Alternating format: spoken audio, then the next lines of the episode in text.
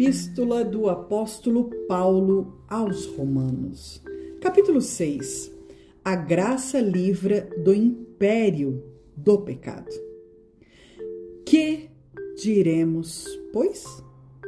Permaneceremos no pecado para que a graça abunde? De modo nenhum. Nós, que estamos mortos para o pecado, como viveremos ainda nele? Ou não sabeis que todos quantos fomos batizados em Jesus Cristo, fomos batizados na sua morte? De sorte que fomos sepultados com ele pelo batismo na morte, para que, como Cristo foi ressuscitado dentre os mortos, pela glória do Pai, assim andemos nós também em novidade de vida. Porque se fomos plantados juntamente com ele na semelhança da sua morte, também o seremos na da sua ressurreição. Sabendo isto, que o nosso homem velho foi com ele crucificado, para que o corpo do pecado seja desfeito, para que não sirvamos mais ao pecado. Porque aquele que está morto está justificado do pecado. Ora, se já morremos com Cristo, cremos que também com Ele viveremos. Sabendo que, tendo sido Cristo ressuscitado dentre os mortos, já não morre.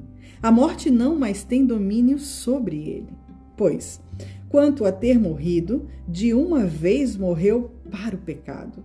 Mas, quanto a viver, vive para Deus. Assim também vós considerai-vos certamente mortos para o pecado, mas vivos para Deus, em Cristo Jesus, nosso Senhor. Não reine, portanto, o pecado em vosso corpo mortal, para que lhe obedecerdes em suas concupiscências.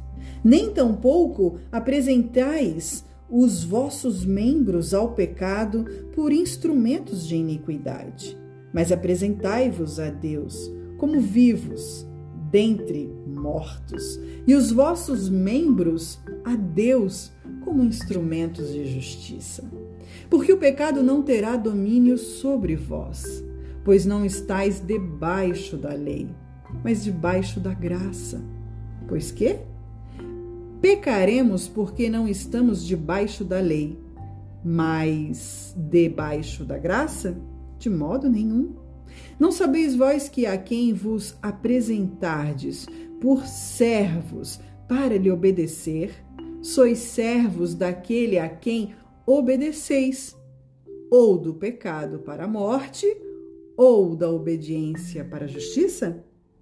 Mas, graças a Deus que, tendo sido servos do pecado, obedecestes de coração a forma de doutrina a que fostes entregues.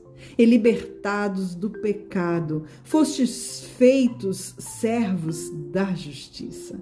Falo como homem, pela fraqueza da vossa carne. Pois que, assim como apresentastes os vossos membros para servirem à imundícia e à maldade para a maldade, assim apresentai agora os vossos membros para servirem à justiça da santificação. Porque quando éreis servos do pecado, estáveis livres da justiça. E que fruto tinhais então das coisas de que agora vos envergonhais? Porque o fim delas é a morte. Mas agora, libertados do pecado e feitos servos de Deus, tendes o vosso fruto para a santificação e, por fim, a vida eterna. Porque o salário do pecado é a morte, mas o dom gratuito de Deus é a vida eterna por Cristo Jesus, nosso Senhor.